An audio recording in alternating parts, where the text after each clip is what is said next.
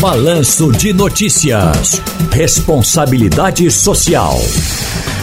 Marina Esteves, coordenadora de Práticas Empresariais e Políticas Públicas do Instituto Etos. Muito boa tarde, Marina. Boa tarde, Tony. Como é que vai? Tudo bem. Bom, Marina, o Recife recebe na próxima terça-feira, dia 9, uma rodada presencial da Conferência Brasileira de Mudança do Clima.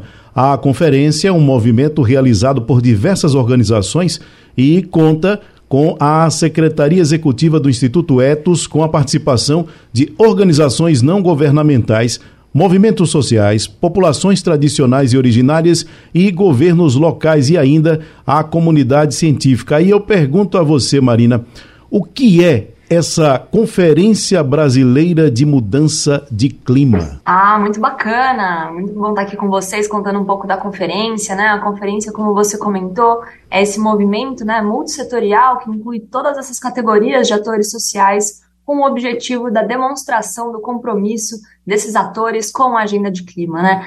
A gente entende que para o cumprimento da agenda de clima a gente precisa engajar o máximo de pessoas e o máximo de atores para esse enfrentamento, né? Um problema social, como bem disse a reportagem, né, que me antecedeu sobre racismo ambiental e justiça climática. Então, dentro da Conferência Brasileira de Mudança do Clima, a gente gostaria de endereçar todas essas atividades, né? Lembrando aqui um pouquinho do histórico desse ano, a conferência começou no dia 20 de maio e esse ano a gente também está nesse formato híbrido, ou seja, momentos presenciais e momentos virtuais. Se você quiser acompanhar os momentos virtuais da conferência, você pode acessar o canal de YouTube do Instituto Etos. Todas as atividades estão lá salvas na nossa playlist, né, da Conferência Brasileira de Mudança do Clima.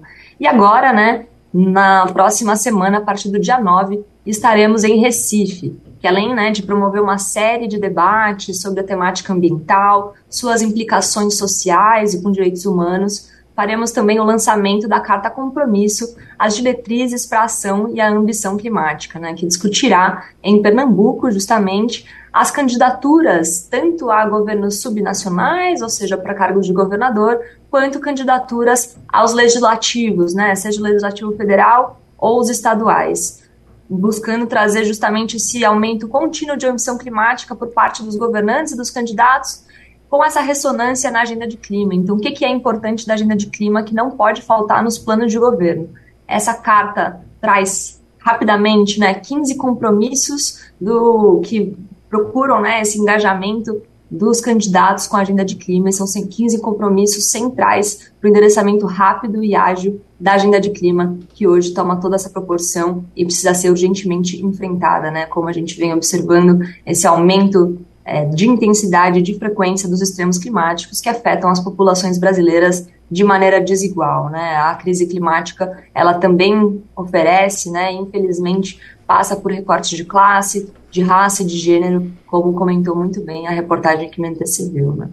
Então, nesse evento, a gente também vai contar com diversos representantes da sociedade civil, da comunidade científica, profissionais e ativistas e lideranças tradicionais, né, locais espalhadas pelo Brasil, também contaremos com a presença né, da secretária, de, secretária executiva de Meio Ambiente do Estado do Pernambuco, a senhora Inamara Mello, com Carlos Ribeiro, que é o secretário de Meio Ambiente e Sustentabilidade da cidade do Recife, e o Roberto Asfora, né, que é prefeito do Brejo da Madra de Deus, né?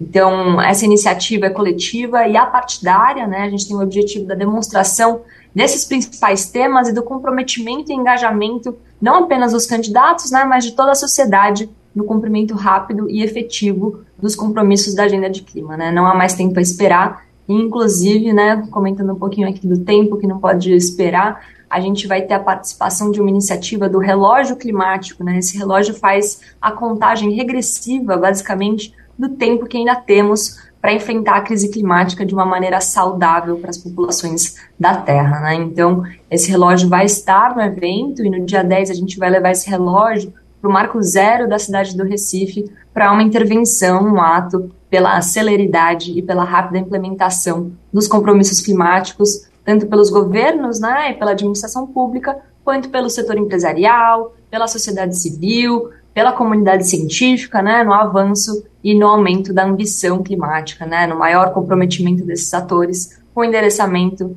dos principais pontos da agenda do clima. Então, Queria aproveitar aqui esse momento para convidar todos a acompanharem né, essa discussão.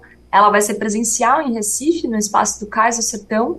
Se você quiser se, você quiser participar, você pode se inscrever através do site climabrasil.org.br e todas as atividades também vão ser transmitidas pelo canal de YouTube do Instituto Etos, que é justamente esse, né? Instituto Etos no YouTube, você vai encontrar a transmissão ao vivo. Então, espero todos vocês lá. Marina, muito obrigado pela sua participação e está feito o convite para quem quiser participar então, né? Isso mesmo. Muito obrigada, Tony. Obrigada pelo espaço da Rádio Jornal, como sempre. Ok, um abraço. Conversamos com Marina Esteves, coordenadora de práticas empresariais e políticas públicas do Instituto Eto.